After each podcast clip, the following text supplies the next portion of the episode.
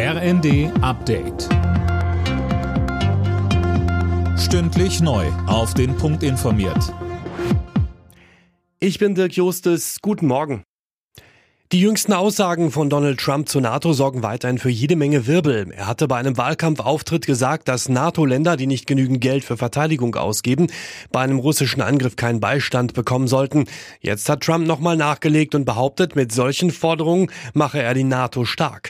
Kritik gab es unter anderem von Bundeskanzler Scholz. Es gehört zu den Grundlagen der NATO, dass wir füreinander einstehen, dass wir jeden Zentimeter des Territoriums eines NATO-Mitglieds verteidigen. Und wir gehen davon aus, dass das im Rahmen der NATO und der transatlantischen Partnerschaft auch das Verhältnis der USA zu den anderen NATO-Mitgliedstaaten bestimmen wird.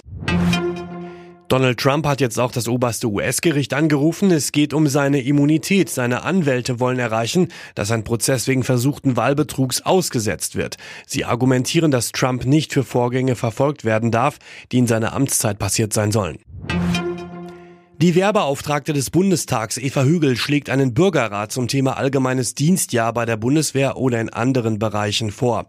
In einem Gastbeitrag für das Portal Table Media schreibt sie, das Thema gehöre in den Bundestag und in die Mitte unserer Gesellschaft. Der Kölner Zoo ist bis auf weiteres komplett geschlossen. Wie die Zooverwaltung mitteilt, gibt es einen Fall von Geflügelpest. Welche Tiere betroffen sind, wurde nicht gesagt. Ebenso unklar ist, wann der Kölner Zoo wieder öffnen kann. In der Fußball Champions League startet heute das Achtelfinale. Zum Auftakt empfängt RB Leipzig im Hinspiel den spanischen Pokalsieger und Tabellenführer Real Madrid.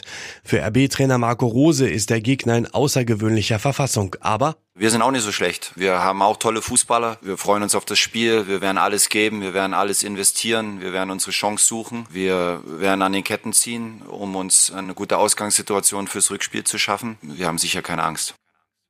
Anstoß in der Red Bull Arena 21 Uhr. Morgen ist dann der FC Bayern gegen Lazio Rom im Einsatz. Alle Nachrichten auf rnd.de